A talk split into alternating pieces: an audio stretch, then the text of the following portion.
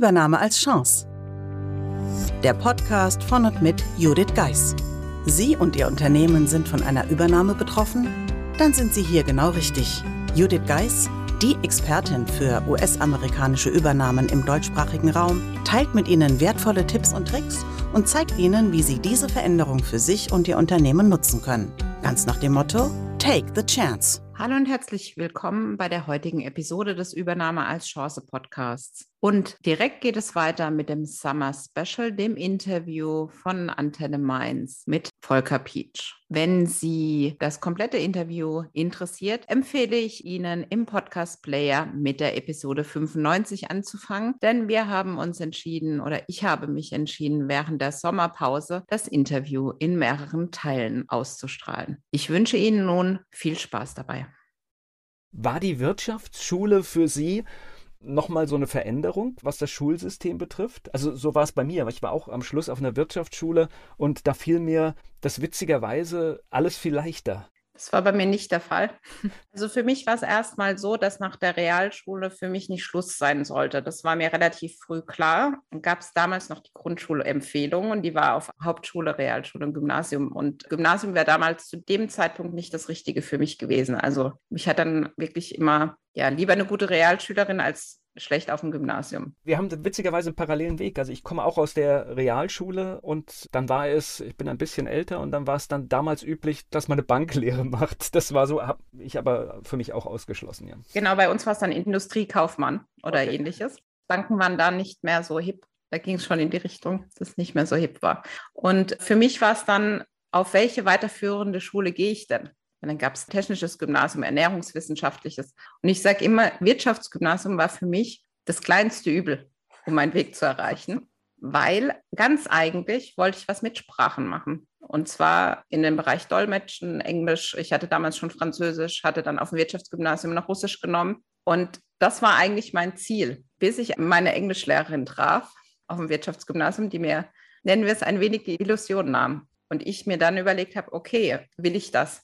Und gerade heute betrachtet, wenn man diesen ganzen Übersetzungs-Dolmetschermarkt anschaut, wäre es rein wirtschaftlich nicht die beste Entscheidung gewesen, diesen Weg dann weiterzugeben. Naja, Russisch wäre jetzt blöd, ne? Sind die Möglichkeiten ein bisschen eingeschränkt worden jetzt erstmal? Definitiv, aber es gab Zeiten, da war genau das Gegenteil der Fall und das ist halt einfach auch Wirtschaft. Was heute vielleicht hoch gelobt wird oder hoch im Thema ist, ist morgen nicht mehr und da gibt es verschiedene Gründe dafür. Also ich werde auch immer wieder gefragt, ja, die Amerikaner, warum hast du dich darauf so spezialisiert oder ähnliches? Warum nicht auf die Chinesen? Weil es einfach so ist. Es lag einfach nahe vom Weg. Naja, und man trifft ja manchmal auch eine Entscheidung ohne die Folgen in jedem Detail. Und ich glaube, es wird auch immer schwieriger in unserer komplexen Welt. Sagen Sie mir mal, was hat Ihnen denn die Englischlehrerin mit auf den Weg gegeben? Also sehr deutlich hat sie gesagt, dass ich meinen Berufswunsch dringend überdenken sollte weil ich einfach gemerkt habe, und dann kommen wir zum Ursprung zurück, diese Stufe von Realschule auf Wirtschaftsgymnasium hat rein, was Englisch angeht, eine Differenz von, was weiß ich, was 20, 30.000 Worte, ob man auf Gymnasium war oder auf der Realschule. Und ja. diese Gap, heute habe ich sie sicherlich mehr als überwunden, aber damals war die nicht zu überwinden. So eine nüchterne Einschätzung. Manchmal ist es ganz gut, wenn man Dinge gar nicht kennt.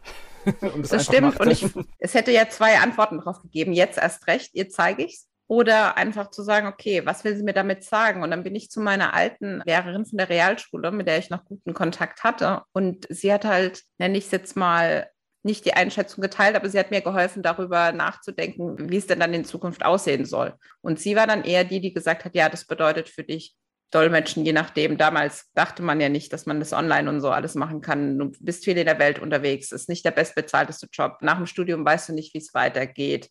Übersetzer gibt es genug. Wer weiß, was die Zukunft bringt. Und heute wissen wir, wer was schnell übersetzen muss, nutzt Google Translate, Leo oder wie sie alle heißen. Das heißt, letztendlich hat mir die Antwort gefallen, nein, hat sie mir geholfen, definitiv. Weil jetzt arbeite ich ja viel auch mit Übersetzerinnen oder Englischtrainerinnen oder was auch immer zusammen. Und da merke ich, ich wollte nicht tauschen. Also eine gute Entscheidung, aber damals war das natürlich nicht so. Also ich bewundere heute, wenn ich so junge Menschen sehe, die strotzen sehr oft vor Selbstwert und Selbstbewusstsein. Ich muss ganz ehrlich sagen, ich hatte das in dieser Zeit so mit 18, 20 überhaupt nicht. Und das heißt, ich hätte genauso reagiert. Hätte mir das jemand ausgeredet, dann hätte ich mich nach was anderem umgeschaut. Irgendwann ist es gekippt und wenn jemand gesagt hat, das geht nicht, ja, da habe ich gesagt, das gucke ich erst mal.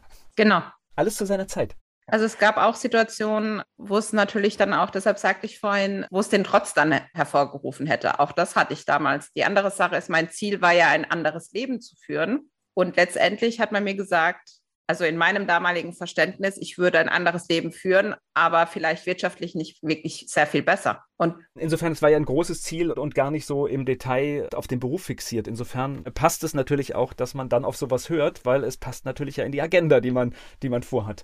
Okay. Andere war natürlich, auf dem Wirtschaftsgymnasium hatte ich dann folgendes Erlebnis. Mir ist dieses komische Rechnungswesen leicht gefallen. Also ich war relativ schnell diejenige, die wirklich verstanden hat, also diese Logik verstanden hat irgendwie war mir die also leicht zugänglich. Das ist, jetzt haben sie das einzige Fach erwischt, in dem ich mich schwer getan habe. Aber das Schöne ist, man hat hinten gesehen, ob man richtig war oder nicht und konnte dann noch ganz schnell sagen, okay, da muss ich noch mal gucken. Genau. Ein anderes Learning ist dabei immer, heißt ja immer von der Mathematik her, null ist keine Zahl. Im Rechnungswesen ist die wichtigste Zahl, weil da weiß man, dass man alles richtig gemacht hat. Ja.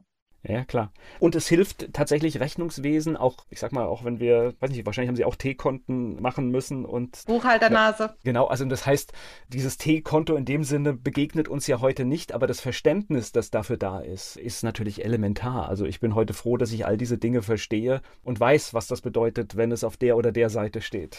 Genau, bei mir war es damals die VWL, die habe ich nie verstanden. Irgendwelche Modelle, die dann doch nicht eintreffen, aber irgendjemand sagt mir doch vorher, es wird sich so und so entwickeln entwickeln. Das war für mich alles so schwammig. Na, ist es ja bis heute. Genau.